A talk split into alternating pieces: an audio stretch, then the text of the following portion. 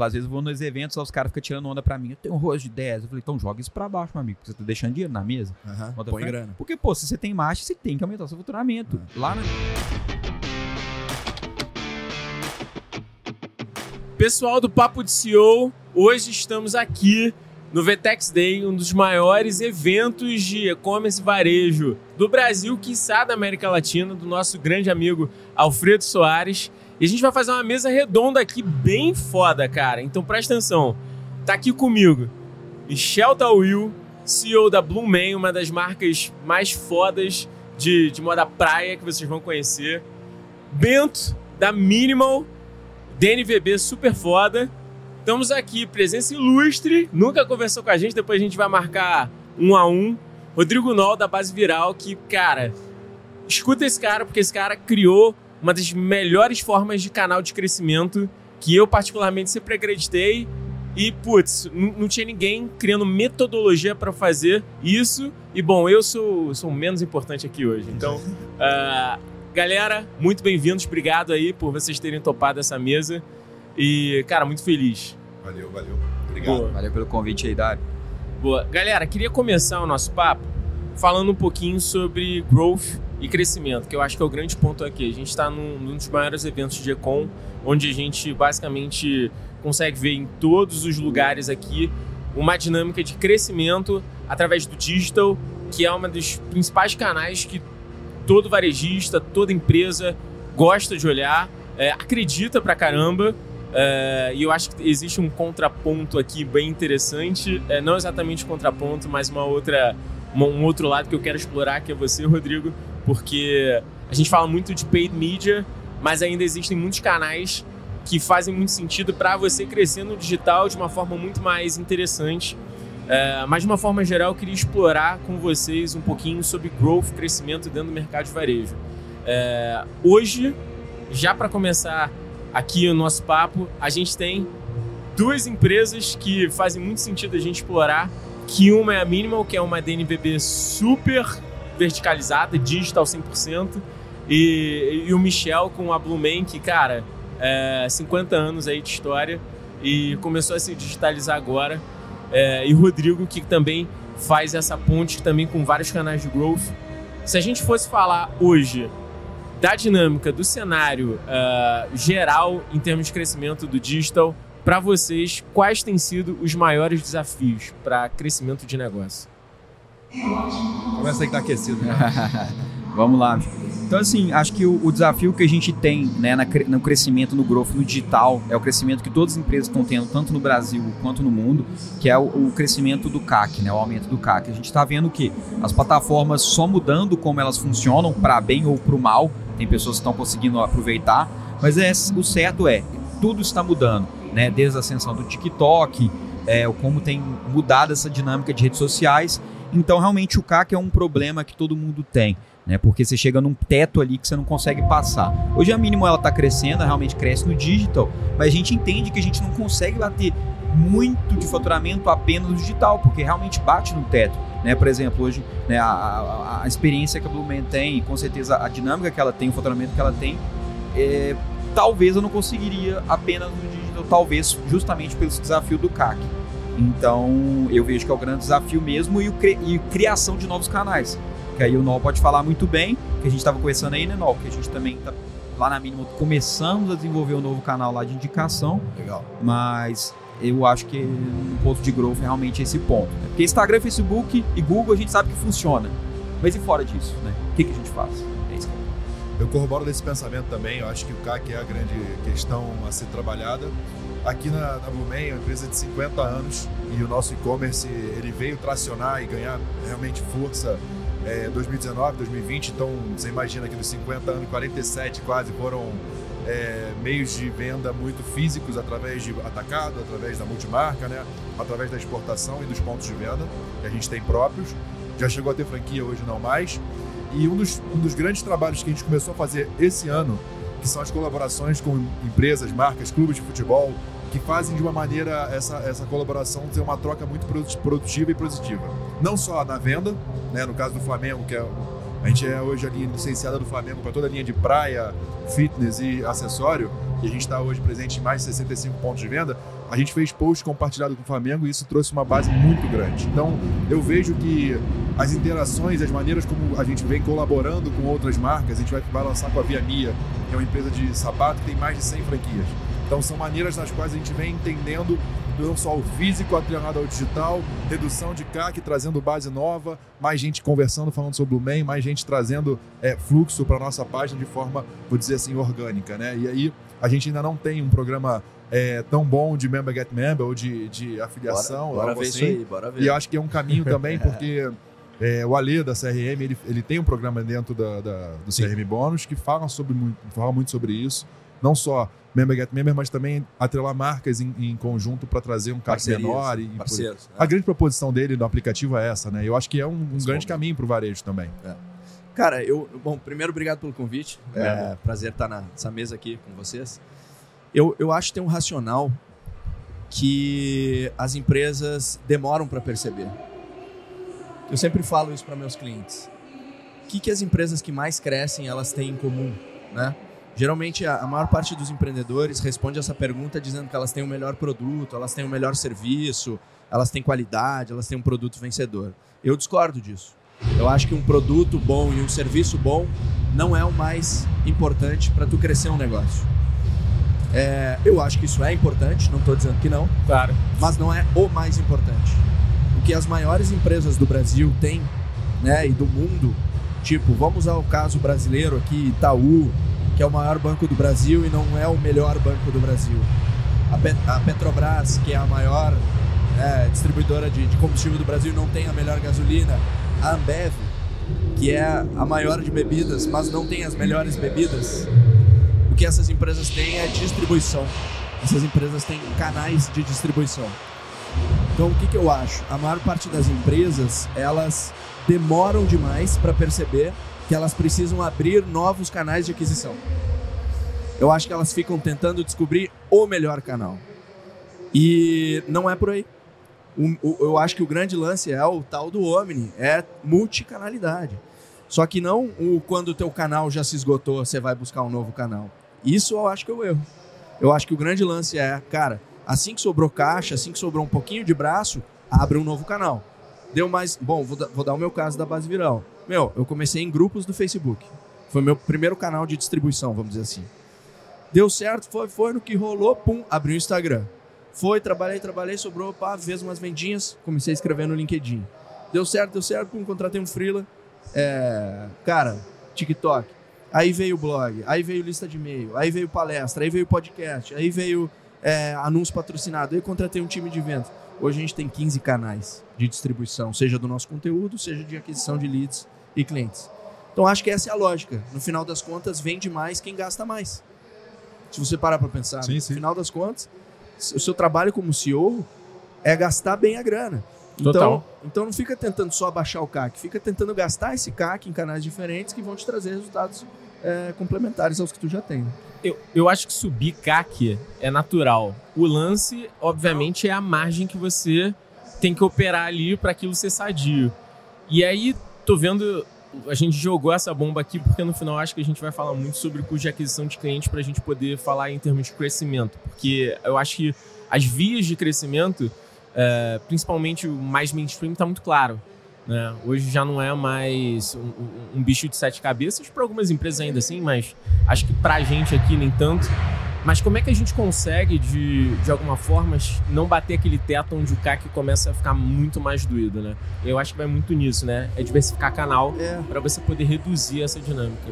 A gente teve um exemplo claro no mês passado que tem a ver um pouco com isso, né? A omnicanalidade primeiro dado que a gente tem internamente é que a gente cresceu a venda em quase 60% só de plugar todas as lojas no estoque do e-commerce. Isso foi relevante pra caramba. Então a gente entende que o quão o estoque é, é importante e aí a gente entra no, no, no mérito de ter omnicanais, não só na proposição da venda, mas também da oferta para que o cliente veja. Né? A gente tem algumas experiências internas. Eu digo, mês passado aconteceu um fato, a gente tinha um estoque de remanejamento do atacado, que é o canal de multimarca, que não estava plugado no e-commerce. Quando a gente plugou a gente cresceu 120% esse, esse mês. Oh, que beleza. Contra o mês do ano passado, esse store sale, por conta dessa proposição. E eu acho que a grande discussão do varejo, de quem é omnicanal no, no intuito de franquia e também de multimarca, é que durante muito tempo o e-commerce era visto como um rival. Né? A gente tinha empresas no Rio, que eu tenho grande proximidade, que ficavam falando assim, ó, se, o, se, a sua marca postar alguma coisa do, da minha, do meu produto, é, eu vou, vou, te fazer uma notificação judicial porque você não pode fazer a oferta e algo nesse sentido. Hoje em dia é o contrário. Hoje em dia a gente tem um mecanismo de orientar que a multimarca faça ação e promoção desse produto digital para que a gente consiga ter é, é, o produto escoando. Ainda mais plugando em marketplace, né? É o que eu falo, não, não importa de onde você comprou o Blumen, importa que você comprou o Blumen. Então, a gente está hoje tendo essa visão clara de que quanto mais gente estiver vendendo, o produto. É uma visão muito dos Estados Unidos, né? A gente traz isso para cá. Não importa como você adquiriu, importa que você adquiriu um produto nosso. Então, é, o grande desafio que a gente está enfrentando hoje é como que eu consigo fazer que o meu e-commerce não só não seja um rival como não é, e sim um parceiro, mas que a gente consiga vender no e-commerce da Blumen e pegar esse estoque que está na multimarca muito mais próximo do cara que comprou em Natal. É muito melhor esse estoque sair é, é, de uma cidade ali próxima do que ele vir do Rio de Janeiro do meu CD para entregar para ele. Então, essa integralização dos nossos CDs, envolve muito a questão do nosso estoque, vai ser um dos grandes pontos propositivos que o varejo vai enfrentar na, na, distribuição e também na omnicanalidade, não só das lojas próprias ou das franquias, mas da multimarca dentro do próprio canal. Eu vejo muito o Grupo Soma é, saindo na frente em relação a isso, né? A compra da Ering vai fazer eles terem uma experiência muito maior. E eu vejo eles também não só aprendendo muito rápido, mas também a gente conseguindo olhar esses cases muito, muito de perto e poder, da nossa maneira, trazer para dentro de casa esse ensinamento e botar e executar também. Que você pensa em resolver isso, até em questão da, da mínima, o Bento? O, o, o que, que você enxerga nesse sentido? Porque você vai começar a trabalhar, você começa a trabalhar com um CD localizado é, que te dá muito, muito mais controle, mas também você perde um pouco dessa capilaridade. Por exemplo, o Blumen pensa. Você pensa abrir mais CD? Você acha que para tua para tua dinâmica de crescimento isso é relevante para você ou como é que como é que você vê isso aí? Claro, Dário, eu acho que é sempre muito importante a gente olhar para isso, principalmente quando a gente olha para a região Nordeste e Norte, né? O Michel deve saber isso muito bem, que você tem um custo de frete muito alto quando sai do Sudeste para ir para lá. Então, às vezes, se torna inviável né, para os consumidores de lá comprarem o seu produto, porque o frete vai ser muito caro. E às vezes você tem estratégia de frete grátis, como a Minimal tem, também se torna inviável. Por exemplo, a gente só dá frete grátis para Sul, Sudeste, Centro-Oeste e a Bahia, porque tem um acesso de frete bom. Eu gostaria, né? Às vezes chegam as pessoas perguntando, ah, por que você não tem frete grátis para esses outros estados? Eu gostaria muito de ter. O problema é que realmente, né, devido a, a vários fatores aí que acho que entra até em, em níveis de, de país, a gente não consegue ter. Então, é muito normal muitas empresas de e-commerce criarem depois um armazém ali mais pro lado do norte e nordeste, para depois distribuir para essa região de lá. É, e também para São Paulo, porque São Paulo é um grande polo aí, né? Acho que todo icon também vê São Paulo como grande mercado. Então, com certeza, isso aí é um, é um, é um foco para o futuro. Hoje, eu já diria que não, porque hoje a gente está tá conseguindo crescer muito bem no, no, nosso mercado daqui, mas no futuro, sem dúvida, é um, é um bom. E PDV, cara? PDV. Pensa em PDV, pensa em loja? Com certeza. Eu, o que eu sempre falo, né? As, as pesquisas aí, eu não sei se teve mais pesquisa nisso, né? Mas talvez o Michel até saiba mais. Mas pelo até onde eu já vi, 90% do faturamento de vestuário é físico, 10% só no online. Então a gente já está falando aí de deixar um, de, de deixar nove décimos de toda a receita, de toda a oportunidade que eu poderia ter na mesa só porque eu não entro em loja física. Então, obviamente, é uma questão muito grande. Então, quando a gente estava falando de CAC, né, que a gente estava falando daquela posição, eu acho que o CAC é um ponto, porque não é só CAC. Né? Você vai ter que olhar em vários pontos. É, é criação de marca, é estar presente em mais canais. É, é, um crescimento ali tão mais amplo que não se resume só a esse papo de CAC. Então, é, por exemplo, como que eu faço para poder conseguir crescer sem meu CAC explodir pelo teto? Vai ser realmente eu procurar essas outros, as outras formas de interagir com o cliente. Porra, provavelmente uma loja física, provavelmente né, um quiosque, alguma coisa. Então, estava no planejamento da mínimo esse ano, a gente resolveu postergar um pouco, mas a ideia é que talvez ano que vem ou no próximo ano a gente esteja já assim fazendo alguns movimentos em torno de, de varejo físico. Vai abrir no Rio, é... vai abrir no Rio primeiro. Vai querer abrir em Minas. Quem né? sabe, né? Te ajudo lá, vamos para lá. vamos lá. E aí, cara, é, até falando sobre canais, que eu gosto muito de você, Rodrigo, é, é porque você conseguiu entender que, cara, tem um canal que é low hang fruit que ninguém trabalha, né, velho? Tipo assim, deveria ser o D0 de todo mundo, porque todos nós aqui vendemos através de indicação. É. Todos, todos nós, todos nós, seja de um distribuidor, seja, putz, do cliente final. E, e ninguém olha para esse canal, velho. Impressionante. É. Ou melhor, todo mundo olha, mas ninguém pensa em profissionalizar o canal. Eu acho que tem a ver com a metodologia que você comentou. Acho que esse é um grande segredo da. O jeito de fazer, É, né? A claro. gente simplificou um pouco. Na verdade, acho que tem uma. Primeiro de tudo, tem uma confusão quando se fala de, de indicação, que nos Estados Unidos os termos são melhores eh, divididos. Lá eles chamam de word of mouth e chamam de referral. Word of mouth é boca a boca e referral é indicação. Então tem diferença nisso. Aqui no Brasil a gente chama tudo de indicação. Isso ajuda a confundir. E eu tô gradativamente tentando desconfundir. então qual que é a diferença? O boca a boca ele é o que a maior parte dos empresários já tem. Boca a boca é passivo, é orgânico, é desestruturado, é natural. Você não consegue chegar pro seu time e dizer, pessoal, vamos dobrar o boca a boca, porque dobrou a meta, né?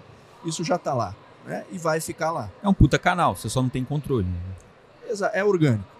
Talvez como você não tenha controle de quantas pessoas passam na frente da tua loja na, na ponta do lápis. né? Sim. Beleza, é bom, deixa lá. Quando você olha para esse comportamento do ser humano de indicar as coisas uns para os outros e você entende o porquê eles fazem isso, que foi o trabalho que a gente fez oito anos atrás, fazemos todos os dias, na verdade, né? Você consegue começar a entender como estimular. Porque qualquer comportamento do ser humano, se tu usar a alavanca certa, tu acelera ou desacelera. Então o que a gente fez de, de bem feito, eu diria, foi justamente metodotizar como que eu vou fazer para fazer os meus clientes me indicarem mais. Então hoje a gente é a empresa que estrutura programas de indicação e talvez seja ainda um dos canais que tenha o potencial de reduzir aí CAC, né? Porque tá embaixo do nosso nariz, como você mesmo falou, né, Dario?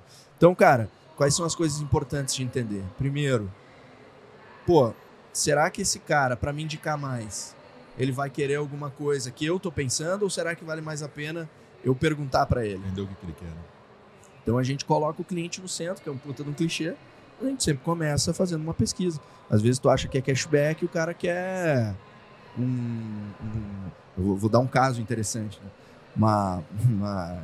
Engraçado, cara. Uma, uma empresa vendia passagem rodoviária pela internet. Não, vou dar um cashback para os caras me indicarem. Vou dar um desconto. Falei, cara, não inventa, pergunta para os caras. Sabe o que o cliente disse que queria? Queria voucher para comer coxinha na rodoviária. Então é bizarro. Às vezes o cara bom. vai querer uma camiseta a mais, às vezes o cara vai querer uma, uma, um ingresso de um evento, de um, um, um voucher num festival de música, vai querer um cupom em algum outro lugar. Algum Então- produto exclusivo que só ele vai ter acesso. Talvez algum produto exclusivo, talvez ele vai querer um e-book sobre como cuidar melhor do- da roupa dele, não sei, entendeu? Acho que esse é o grande caminho. E depois é comunicar, né? Você estava falando, Bento, agora mais cedo, né? Como melhorar o resultado de um programa de indicação. É realmente fazer o cliente saber que ele existe, comunicar, mudar a copy, quebrar as objeções aí, como qualquer outra coisa, né? Mas realmente, cara, eu acho que as empresas não vendem mais com indicação porque elas não sabem que é possível fazer isso de forma ativa. Por isso que oportunidades como essa sempre me dão a, a condição de educar cada vez mais e, e cada vez mais empresários podem fazer isso. E você tem um- um- uma dinâmica de assinatura muito interessante para varejo, que pouca gente começou. Na verdade, muitas pessoas começaram a fazer, mas poucas pessoas têm efetividade nisso. E você comentou que você está com 4 mil assinaturas. Né? São, são mais de 4 mil assinantes hoje, é, na base da Mínimo, né? Já falo que realmente são bast- uma das maiores marcas hoje. Em dois anos, esse moda moleque, masculina, esse assim. moleque é foda, eu não né, sei, eu cara? tento até olhar, você sabe, de alguma outra marca de assinatura. assim. Cara, a reserva tem, mas não sei se é um modelo similar ao seu. É, é, é, assim, a reserva tem, mas é maior que a gente, mas eu falo, pô, entre as que eu conheço, talvez gente seja uma das maiores. A gente tem essa, essa legal. sim. Mas uma coisa legal, e aí que até a gente conversou um pouco, né, Noel? Também conversei com o pessoal é, é, e a gente fez o plano de assinatura, o, plano de indicação, Sim. é que hoje, na mínimo, todo mundo, né? Não sei se você sabe, todo mundo tem um cupom. Todas as pessoas têm um cupom próprio. Pode passar para os amigos e fazer indicação.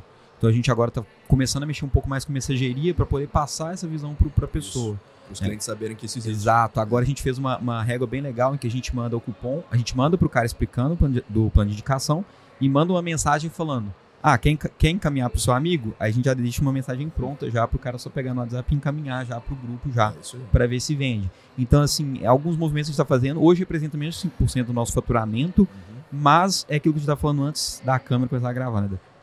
É muito importante. A gente tem dedicado cada vez mais esforço em canais, É. vamos falar assim, próprios. Sim. A gente não quer mais ficar construindo nossa casa em cima do Facebook, do Google, do TikTok, e a gente viu. Facebook, teve aquele problema da Apple, né? Foi em 2020. Sim, É. dos cookies, né? Dos dados, cookies da né? Apple e tudo mais. E cada vez mais a Apple parece que está com uma briga com o Google ali e a questão de privacidade tem se tornado um problema, né? A Europa está indo atrás, a Califórnia já tem algumas leis sobre isso, o Brasil também. Então, ca- cada vez mais investindo nesses canais de indicação para poder crescer também. Eu sou, sou suspeito pra falar, né? Porque pra mim, quanto mais aumenta o custo da mídia paga, melhor. As empresas Quanto pior, consomem melhor. a gente. Agora, só pra complementar aqui o Bento, isso, isso que você falou, cara, tá correto. Fazer as pessoas saberem que existe é condição básica para o negócio funcionar. E lá no futuro, breve, porque vocês são bons executores, a gente sabe, você já começa a segmentar, que também é outro fundamento de marketing que não foi a gente que inventou a segmentação. Porra, daqui a pouco tu vai ter uma copy diferente para quem tem zero indicações, para quem tem uma, pro cara que tem cinco, pro cara que foi indicado. Então, essa é a, é a lógica de começar a fazer funcionar. Eu queria só fazer uma pergunta, desculpa só, Manda, curiosidade em cima da tua, da o assinatura. aqui, peraí. Não, não.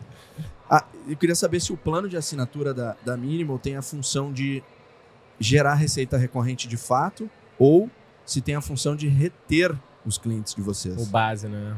Então são esses dois pontos. Então é não só a gente a gente gerar receita recorrente, mas também a gente tem um todo o nosso pensamento hoje é no aumento do LTV dos nossos clientes dentro da base da Mini. Então quando a gente coloca ele no plano de assinatura, não só ele já está entrando ali no ticket médio um pouco mais alto, então ele está comprando mais produtos de uma vez, mas a gente também coloca várias condições para esse cara. Então ele tem desconto em todos os produtos, ele tem acesso a, a produtos exclusivos, inclusive que outras pessoas não conseguem comprar. Então a ideia é que ele compre mais e a gente aumente. Inclusive a gente tem feito ali, né, dividido ali os cohorts, os clusters, e temos visto sim que o, o- ao longo do tempo a taxa de aumento ali do LTV ao longo de um ano é muito maior nos nossos assinantes. Então a gente tenta criar essa escada de valor, né? Pô, o cara compra uma cueca, depois ele compra uma camiseta, depois ele compra uma calça. A gente vai sempre fazendo a escada de valor e aí a escada de valor mais alta seria a assinatura, que ele compra ali um, um valor mais alto, vai dar mais mil reais assim mais ou menos no ano só que ele vai também comprar outras coisas além da assinatura. Então, são os dois pontos. E a gente tenta também incentivar muita indicação para assinantes. Uhum. Eu tenho um contato muito próximo com assinantes. e. E, o legal de ver a, a feira aqui hoje, né? Assim, eu vim muito buscando não só novidade, que eu acho que é o que todo mundo vem buscar, mas fortalecer as conexões que a gente tem. Hoje eu tenho bons parceiros de CRM e você vê que, sei lá, eu conheço uns seis, sete stands aqui que são basicamente foco em CRM. né? A gente sabe que é sete vezes mais caro você conquistar um cliente novo do que você trabalhar a sua base. E a gente vai para esses mesmos caminhos. É, é o plano de, de, de assinatura.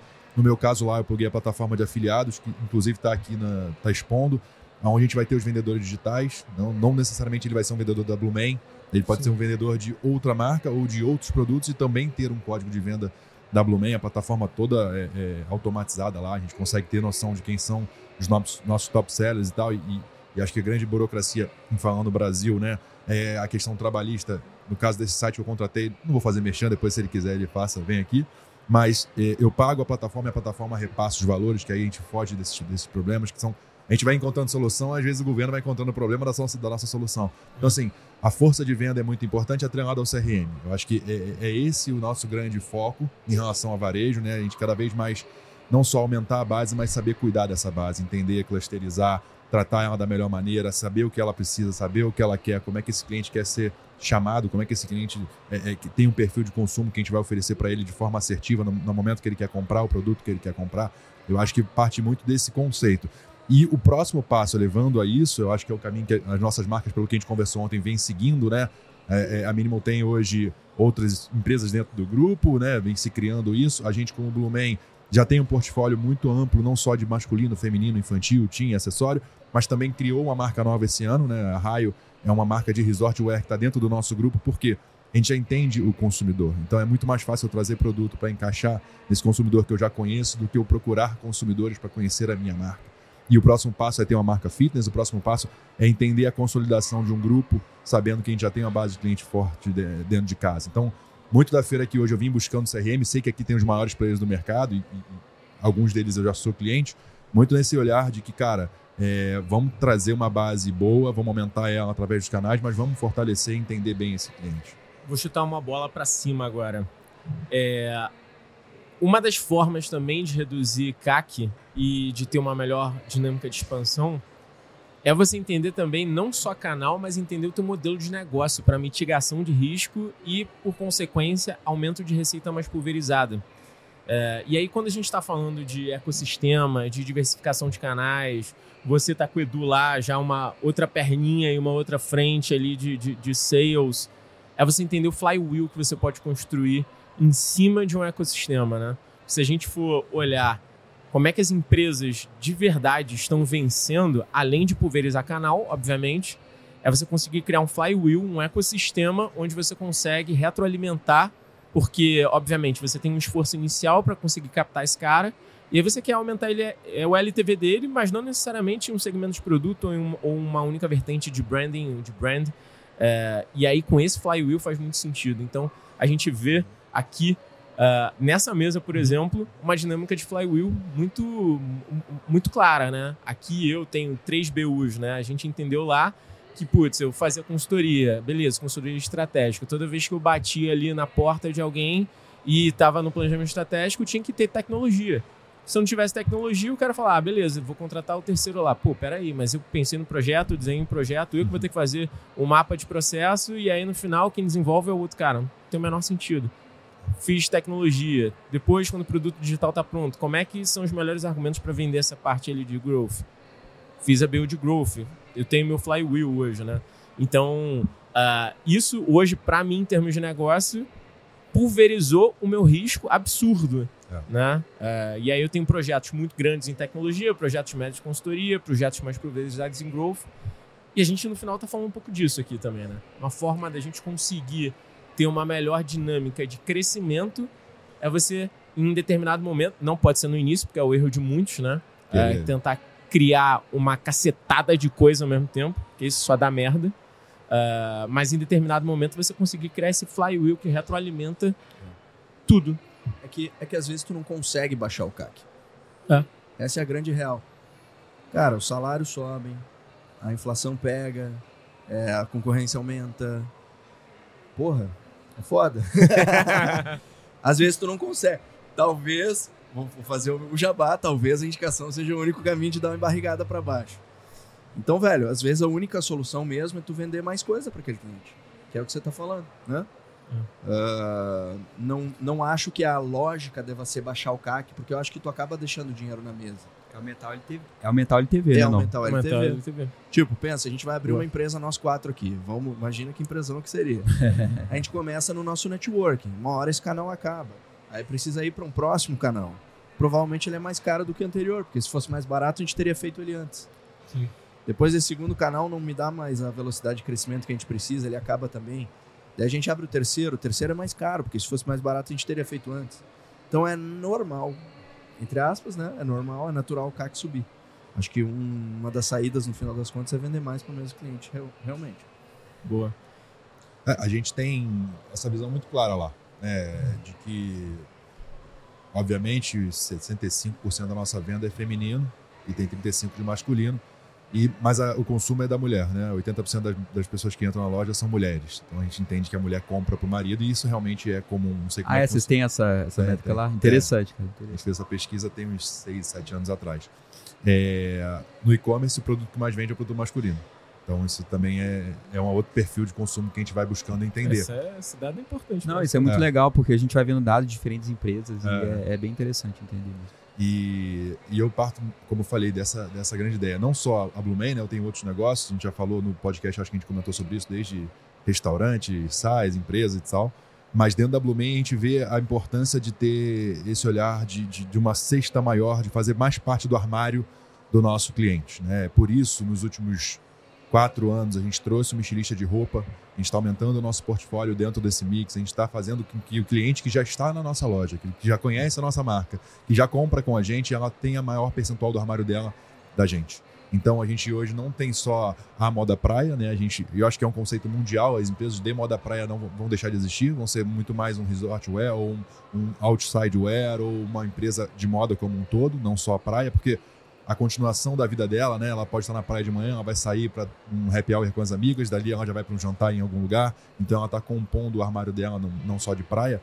E o nosso mix hoje ele vem crescendo muito, né? Já tem uma participação relevante das nossas roupas e isso abre não só a venda é, para esse cliente, mas no exemplo que eu dei anteriormente da multimarca, tem multimarca que não é biquineira.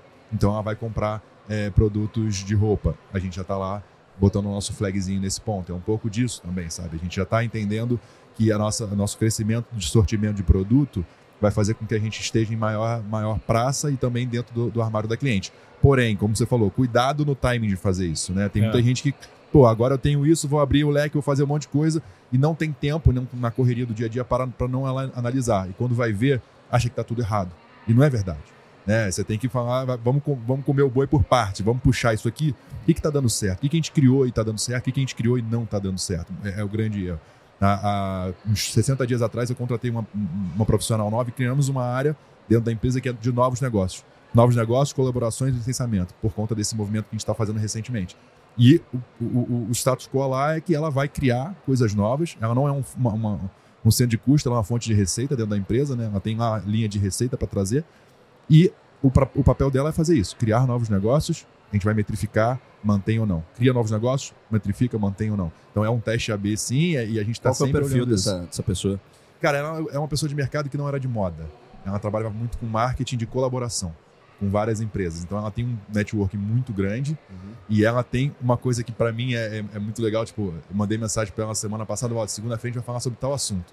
Segunda-feira ela mandou mensagem: que hora que a gente vai falar sobre tal assunto? Porque a nossa vida, carioca é muito assim, né? É. Pô, vamos marcar? Vamos, vamos sim, tá marcado. É. Cara, tu marcou comigo? Marquei? Pô, esqueci. Então, assim, é muito metódico. Ela tem, ela tem um trelo dela, meu irmão. Caramba, é bizarro, assim. Ela é muito competente e organizada pra caramba, mas ela não vem no perfil de moda, o que é muito legal.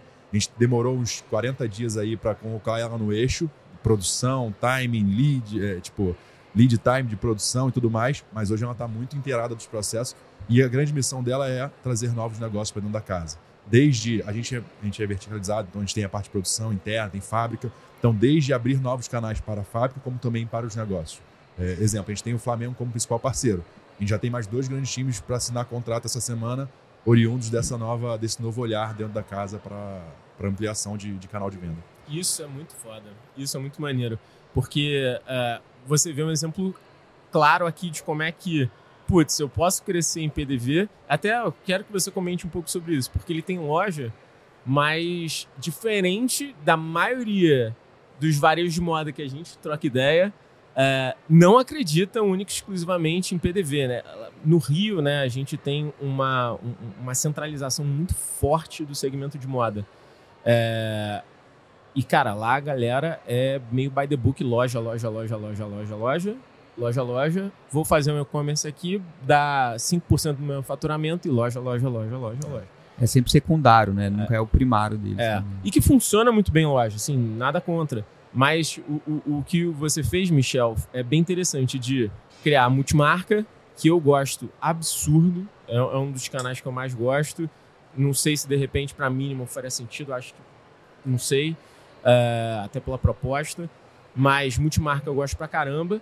Cara, internacional, você tá vendendo já pro exterior, o cara é muito chique, né, cara? O cara já tá no mundo. Estamos na feira de outro patamar. É, a gente tá na feira de Miami essa semana. Aí, olha aí, saindo daqui é. pra Miami direto. Porra.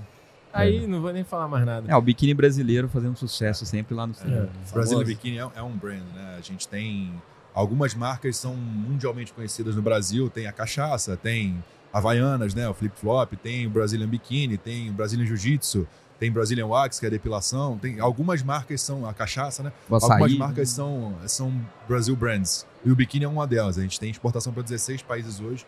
Poderia melhorar. A gente fez a feira de Paris ano passado, mas enfim, conjuntura mundial de guerra, China ainda com Covid, a alta inflação americana, alta inflação mundial, tudo isso deu uma retraída um pouco no, no consumo. Alguns países que compravam bem da gente, é, Grécia, a própria Espanha, é, deram uma retraídazinha por conta da, da, da, economia como um todo. Mas a gente está de novo em, em, Miami essa semana e daqui a dois meses a gente está na Feira de Paris de novo, fortalecendo esse canal. Eu acho que é um grande canal de expansão. Apesar de não ter loja física fora do país, a gente tem bons é, sellers lá e o nosso e-commerce também, é, que é na França, ele replica para a Europa inteira.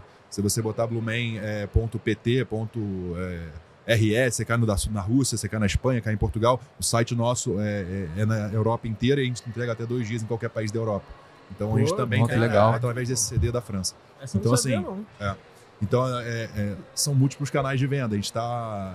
Acaba que tem que dominar várias coisas, né? Da parte da produção até a parte da venda em todos os seus canais, todos os seus diferenciais. Mas, é, eu- como você falou, não é questão de não só não acreditar no ponto físico, eu acho que a gente tem que ter flagships importantes nas, nas cidades, né, na- nos estados e nas cidades onde a gente tem venda boa através do Analytics do nosso e-commerce. Por exemplo, a gente vai voltar para São Paulo, o projeto é para esse ano, a gente tem que ter em Goiânia, que é um, um local que a gente já analisou já que vende bem, a gente quer voltar para Brasília e a gente quer voltar para Salvador para botar um flag no Nordeste. Então, assim, são pontos estratégicos baseados no que a gente sabe que vai vender através do nosso Analytics, que vai fomentar e vai melhorar a nossa imagem de marca. Mas eu não acredito hoje numa expansão tão grande de diversos pontos de canais de venda físicos em shoppings medianos. Eu quero estar nos melhores shoppings, atraindo o melhor público, para fortalecer minha marca, para vender mais no nosso atacado, para que tenha um sellout melhor, para que as influenciadoras locais consigam ir na loja, ter uma experiência de loja, de cabine também. Então, assim, é uma conjuntura macro para fazer, no final das contas, a Blumen vender mais em todos os seus canais Mas você acha que isso tem a ver com o teu posicionamento? Não Tem. que isso seja uma receita que tu ache que possa funcionar para todas as outras marcas de, de, de vestuário. Não, é pro meu posicionamento, é pelo, pelo que Específico, eu acredito. Existe um grande dilema, assim, que a gente vem trabalhando, é uma empresa de 50 anos. Se você pegar uma empresa de moda que tem 50 anos, é, é- é complexo, a gente está sempre rejuvenescendo a nossa base. Né? Hoje a nossa gestão é, é bem moderna, bem jovem, né? Tem 31, 32 anos. A, a minha esposa também, ela toca a parte de estilo lá. Ela também é jovem, a galera que a gente tem lá na equipe tem é uma mescla entre de- DNA da empresa. Tem pessoas que têm 40 anos de casa, tem pessoas Olha que só. têm dois meses de casa da mais Uhum. recente. Então, assim, a nossa visão, e 28% da nossa base que compra no e-commerce é de 25 a 35 anos. Então, a gente vem fazendo o dever de casa muito bem feito nesse É. ponto de vista, através das influenciadoras que a gente utiliza. Ano passado, a gente fez da menina de 500 seguidores até a Silvia Braz, a gente pegou todo mundo. Então, assim, esse foco é para trazer, como eu falei, o nosso olhar de Blue Man pensando no futuro. Não é que o varejo vai ser assim, mas é o que eu acredito que vai fazer sentido pra gente. Não, faz total sentido, com certeza. Nessa, nessa pegada, o que, que vocês acham em termos de branding? Porque hoje a gente discute muito sobre branding, comunicação, fortalecimento de marca para reduzir CAC. Mas vamos jogar aberto aqui, né? Metrificar isso é foda, né? É foda pra caramba. E eh, muitas vezes você tem que botar lá na linha do teu orçamento, tipo assim, cara, vou fazer branding, vou tentar pensar em retorno aqui, mas, putz, vou- será que consigo metrificar esse retorno? Como é que funciona isso? É, para vocês, como é que vocês veem essa, essa dinâmica dessa linha assim, de branding, que basicamente é você fazer teste de. Teste não, né? Ações de posicionamento, ações de, de, de fortalecimento de marca, mas que não necessariamente você pode ter um raise hand ali e conseguir metrificar isso. Vocês veem isso. Para vocês tem essa linha ali que, tipo, cara, é, aqui é investimento, mas é investimento mais. é, vamos lá. é, sem, sem, sem um retorno tão esperado. Óbvio que a gente não faz nada sem pensar se vai conseguir converter, mas como é, como é que funciona isso para vocês? Bom, vou lá. Pergunta capciosa, silêncio na mesa. Essa é polêmica. Essa é difícil. polêmica. Cara, é... respondendo diretamente a tua pergunta, pra mim não tem essa linha. Pô, olha. Não existe a linha branding. Puta, vou gastar pelo branding, tá? Ah, e aí, óbvio que vou falar por nós, né? Vou falar pela nossa empresa. Eu acho que o branding ah, parte, no, no começo da conversa toda, ele parte por uma concepção, por uma mensagem, né? Por uma ideia, por uma copy, por uma, um posicionamento eh, que é criado dentro da empresa, né? Eu acho que não adianta você tentar estimular branding, ativ- ativar branding sem você ter algo realmente forte, que já nasce forte, né? Ahn, então, acho que essa é a primeira concepção nossa. A gente acredita que a gente tem uma mensagem forte. Meu, venda mais, sem precisar dar desconto, sem precisar gastar mais em anúncios, usando só os teus clientes atuais. Então, eu acho que tudo começa por aí no branding. Segundo ponto, eu acredito que as, as ações, os canais, as, as, as estratégias, né, as, as ativações que a gente vai fazer com foco em sim ter performance, como é o que a gente está fazendo aqui no Vetex Day, nós estamos aqui com o stand é, junto da, da, da galera, isso vai construindo o nosso branding ao longo, do, ao longo da jornada e ao longo do caminho, né? Pelo menos para a gente, o nosso branding ele é, ele é mais voltado para educar as pessoas, é, simplesmente fazer as pessoas saberem que isso existe. Para mim, isso é o branding feito, cara. Quanto mais pessoas sabem que eu existo, mais, li, mais venda eu faço. Mais lead eu gero, mais meus projetos ficam interessantes, mais gente querendo ser parceiro. Então, falando de base viral, nós estamos nessa fase de, de negócio, sabe? Então, não tenho assim, nossa, eu vou patrocinar não sei quem, eu vou investir em alguma coisa, eu vou fazer um anúncio só para mostrar, não. Sempre, sempre é performance. Mas isso não, isso não, não constrói branding se a mensagem não nasce forte, essa é a minha opinião. Boa. E aí? É, o, o, o branding é um assunto muito polêmico. Eu vejo muita gente brigando. Ah, mas o branding, mas o marketing de ação direta, né? Que é o que a Minimal faz muito no geral. E, cara, eu nunca vi muito uma coisa definitiva sobre essa discussão. Mas eu vi um podcast muito bom, eu não sei o nome agora da, da mulher, uma executiva muito foda lá do Vale do Silício. Ela foi do Gmail, foi de grandes empresas de tech, e ela falou uma coisa muito legal.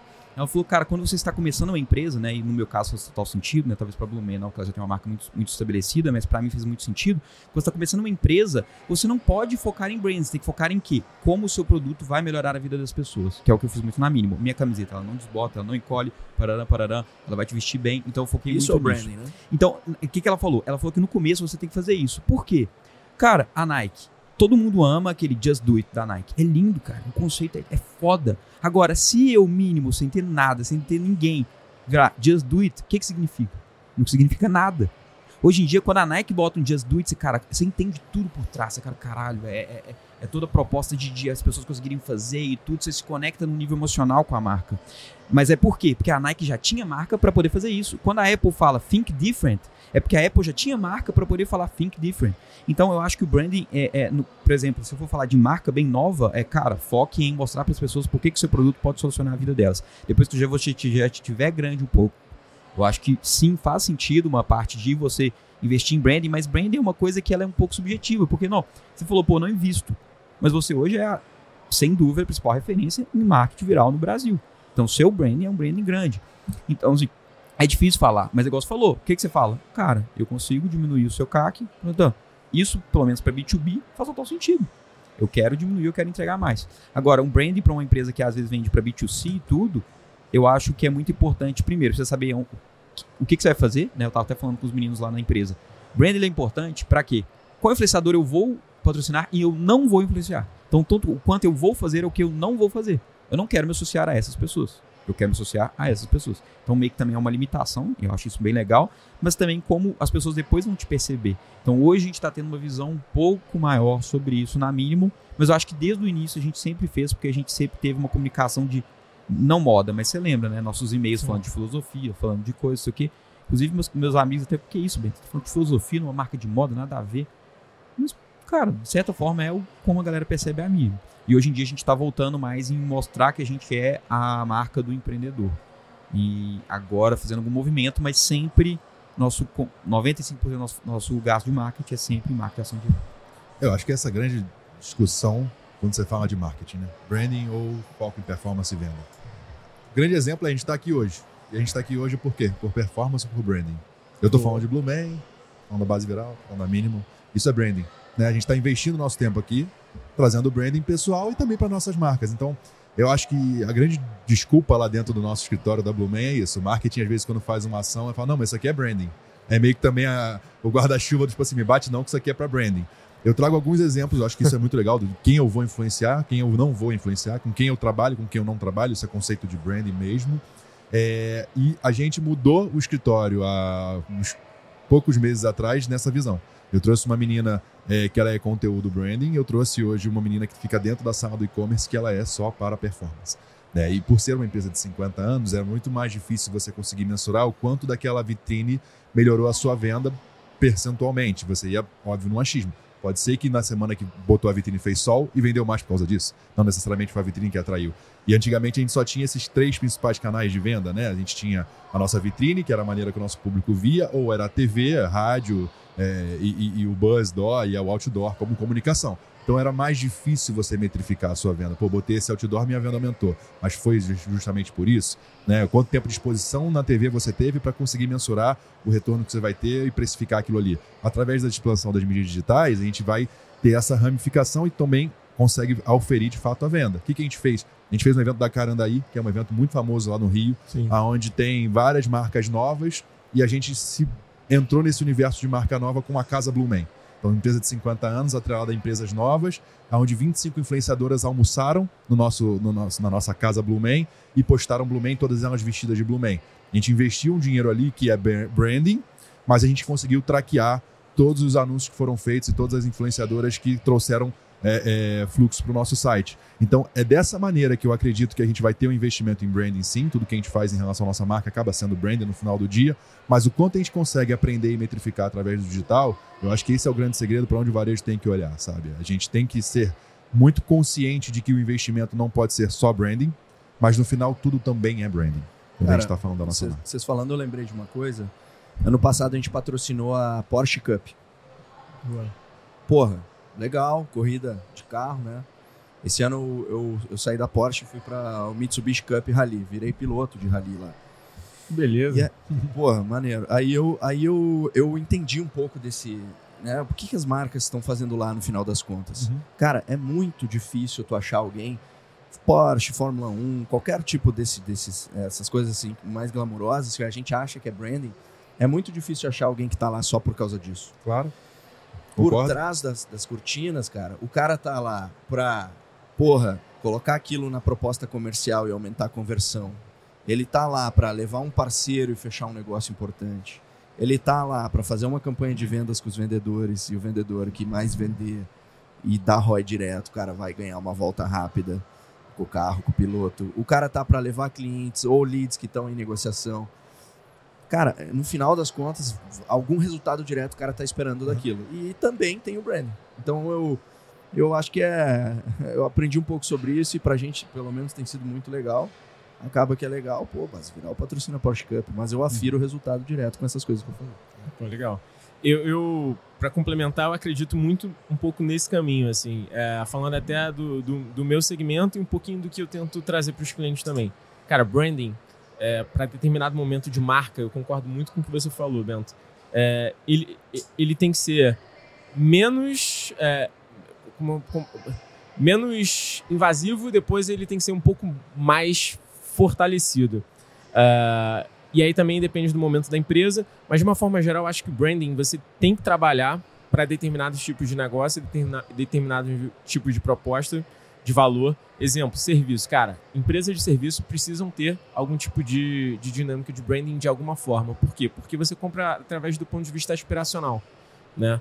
Você quer ter aquilo de uma forma é, muito mais direcionada, estabelecida, com know-how, com metodologia, porque você vende alguma coisa nesse sentido e as pessoas têm que captar esse teu, essa tua proposta de valor.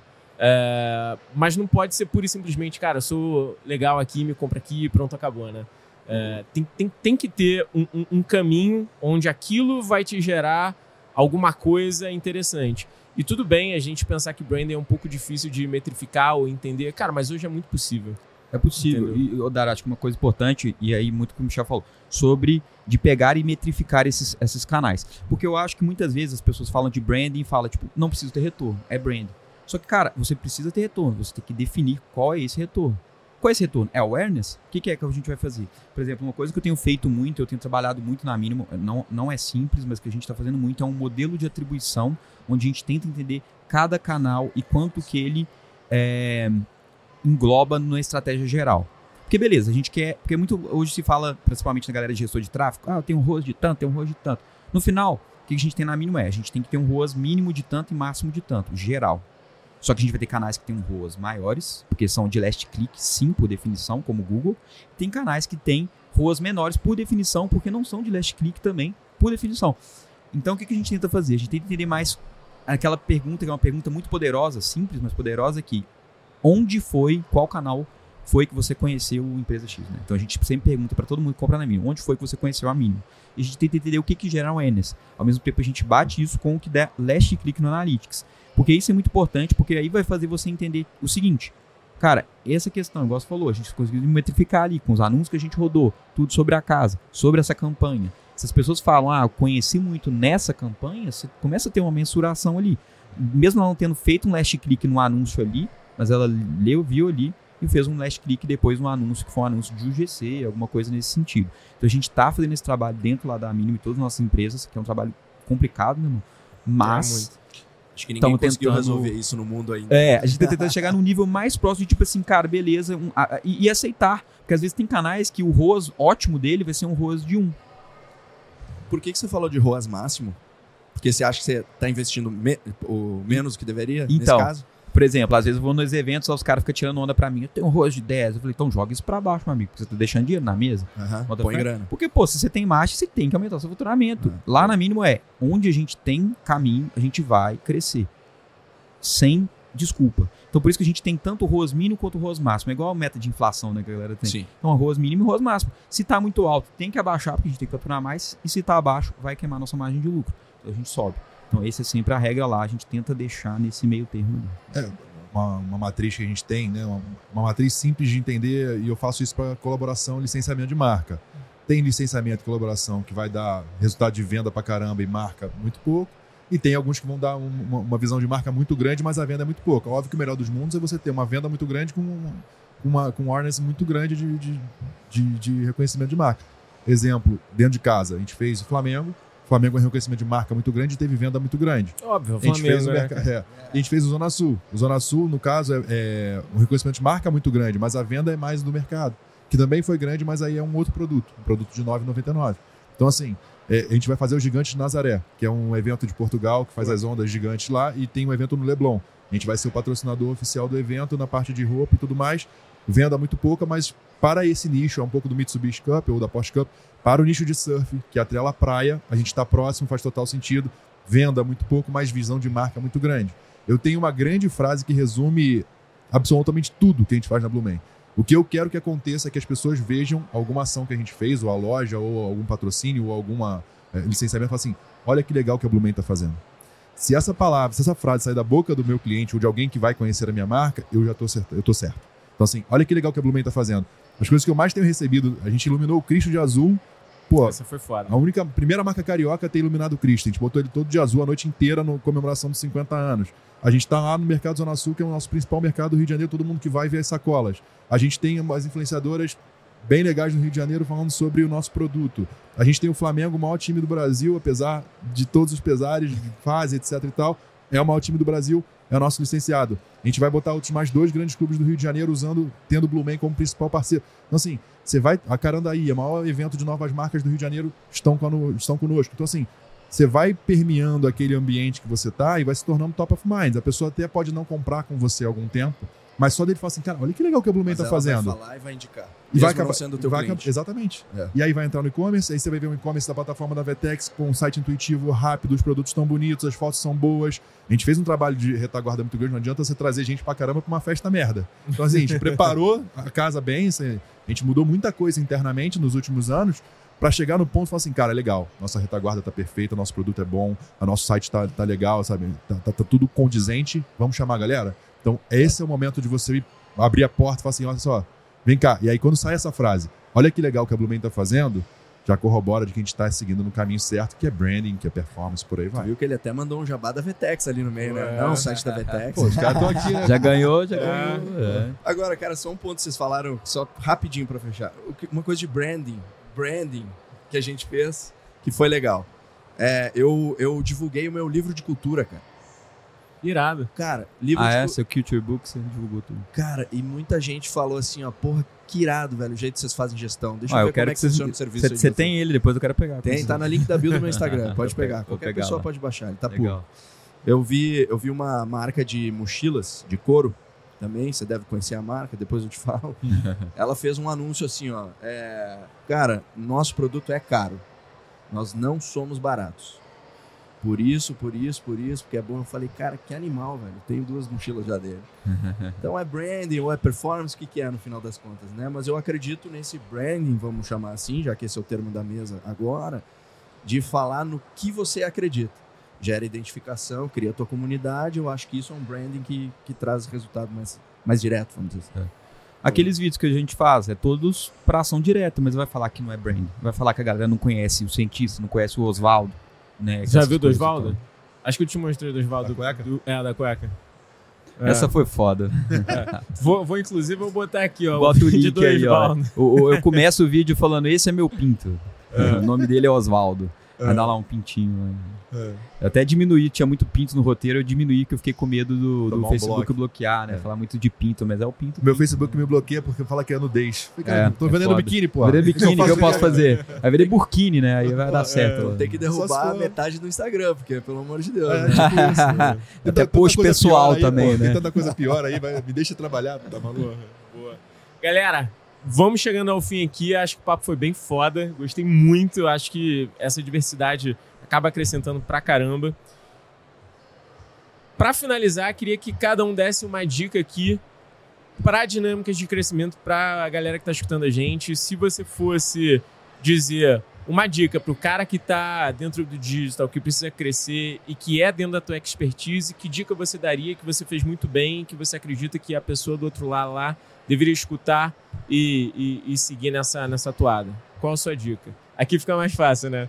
Mas qual seria a dica de cada um de vocês aí? Vamos começar aí pelo Michel. Cara, a dica é um aprendizado que eu tive apanhando e aprendendo, sabe? É, como eu falei, a empresa tem muito tempo de, de casa e o e-commerce não era o principal canal de venda. E a minha vontade era que ele se transformasse no principal, principal canal de venda, que hoje é. Só que eu entendi que existe um passo a passo. Não adianta, exemplo, você querer contratar um SEO, você querer contratar pô, uma super base de CRM, você querer você querer ter um CRM foda se você não cadastra teu, teus clientes na, na, na loja ou se você não tem a captação de lead inteligente. Então eu acredito muito que existe um passo a passo. A gente vive hoje na era da ansiedade, na era da depressão, as pessoas se comparam muito através do Instagram. Mas lembrar que no, no Instagram é o, é o palco de um comparado com o teu bastidor. É. Então que você entenda o passo a passo do teu jogo, saiba em que nível você está, de maturidade da tua empresa, maturidade profissional. O, o- o gestor ou profissional que fatura 100 milhões não é o mesmo do que fatura 300 milhões, 400 milhões.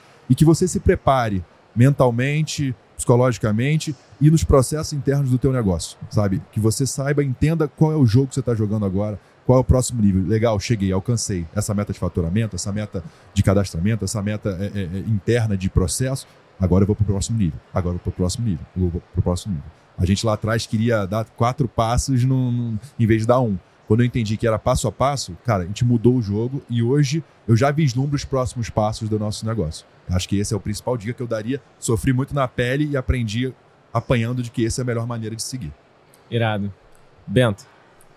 Cara, você me fez essa mesma pergunta um pouco mais cedo, né, no outro podcast, mas eu vou fazer um pouco na, na linha, mas falando um pouco do geral do que a gente falou aqui. A gente falou muito sobre canais, canais diferentes, né? Eu venho do digital, Michel, ele tem uma visão muito mais ampla, né? O Noel, ele é referência aí no canal. Mas o que eu queria falar para as pessoas que estão querendo mexer no digital e qualquer negócio, eu acho, é não ter preconceito com canais. Às vezes eu vejo gente de físico falando, digital não funciona.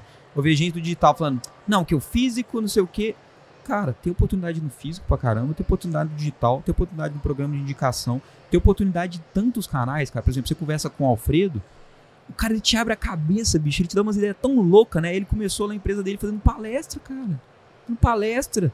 E depois foi pro digital e tudo. Então, tipo assim, tem oportunidade em todo lugar. Eu acho que tem que parar com essa briga de, ah, o digital contra, contra não sei o que, o físico contra não sei o que, e olhar cada canal de uma forma objetiva, mensurável, falar o que eu consigo fazer bem em cada canal. Né? Eu acho que realmente essa, esse papo de, ah, não, loja física não funciona mais, ou online não funciona, acho que isso aí é, é mente pequena. É tipo, cara, como que eu posso usar de tudo isso? Acho que o Michel falou muito bem. Como eu posso usar de todo esse gama ampla para fazer minha empresa crescer, que é o que todo mundo quer, né? E, e atender melhor meus clientes. Boa. Nol. Você falou um negócio aqui do passo a passo e, e olha que curioso. Esse é o valor número um da minha empresa, tá no livro Ah. de cultura. Eu não li ainda, só. Lê depois. Eu vou te mandar. Eu te mando pessoalmente. Chama Pole Pole. Pole Pole é passo a passo em Swahili. Swahili é o idioma da Tanzânia. O meu esporte anterior era montanhismo. Eu escalei a- o Kilimanjaro, que é a maior montanha da África. Fica na. Tanzânia. E o guia, o guia dizia, cara, sabe qual é a melhor estratégia para subir uma, uma montanha gigante, passo a Pole passo? Ele falava pole pole. Então isso aí meio que direcionou a minha vida, assim, e é, um- e é uma filosofia de trabalho da nossa empresa também. Eu, eu concordo com isso, e já que tu me levantou essa bola, eu vou ter que picar, vou ter que chutar, né? Por favor. Cara, realmente, quem já vendeu por indicação e não tem um programa de indicação, é, quem não olha para isso, quem nem agradece as indicações que já está recebendo, essa empresa está deixando dinheiro na mesa. Então existe uma forma de você vender mais utilizando apenas os seus clientes atuais, sem precisar gastar mais em anúncio, né, sem precisar dar desconto. é, sem precisar contratar afiliados ou influenciadores caros. Não que eu acho que são excludentes, eu acho que são complementares, concordo com o Bento. É, mas eu acho que pouca gente está olhando para isso ainda. Então, quem começar a olhar, acho que vai sair na frente aí. Golaço. Vou dar uma dica aqui também. É, hoje a gente consegue ter uma, um olhar muito amplo de vários tipos de clientes. Né? A gente deve ter, sei lá, mais de. Já deve ter rodado mais de 400 projetos, mais de 300, 400 clientes na base. E uma coisa que eu vejo que é uma constante em todos eles. Todo mundo quer pensar nos canais, na forma de crescimento, tentar reinventar, alguns mais, outros menos, é, mas ninguém tenta preparar os processos corretos para poder fazer aquilo. Não que, eu, não que eu acredite que você tem que ter diversos processos para poder atuar em uma determinada frente. Eu não acredito. Eu acho que você tem que pensar no mínimo até você ter condições melhores de fazer melhor aquilo. Mas de uma forma geral, eu vejo que todo mundo que quer abrir um novo canal ou quer fazer alguma coisa não pensa como os processos melhoram a sua dinâmica de conversão, a sua dinâmica de, é, de, de, melhor venda, de, de, de melhor perda, de economia de custo. Muitas vezes você quer atuar num canal de growth e vou trabalhar com paid media agora. Só que, cara, aí você não faz um simples processo de conectar um zapper da vida para gerar um Excel e você poder ver aquilo, cara. Aí quando você vê, você tinha 40 leads, mas 20 ficaram voando. Cara, você perdeu 20 leads porque de um dia pro outro você não conectou a porra de um zapper, mano. Eu fico para morrer com isso, entendeu? Processo. Né? Processo. E aí você perdeu uma grana, já era, já foi, já não tem mais, porque você simplesmente não parou um dia antes para desenhar os processos daquilo. Ou quando você vai, por exemplo, fazer programa de assinatura, e não é seu caso, tá? É, antes que a galera fale. Mas você vai fazer programa de assinatura, você não faz um cara para depois que o cara tá clicando, tá lá no last mile do carrinho, cara, qual é o LTV desse cara? Cara, o LTV desse cara é 2 mil pratas. Mano, porque você não tem um cara no, no last mile pra chamar o cara no WhatsApp e falar: Oi, tudo bem? Cara, vi que você estava lá no, no, no carrinho, é, vamos converter. Qual o custo da hora desse cara versus o LTV que você vai conseguir ali?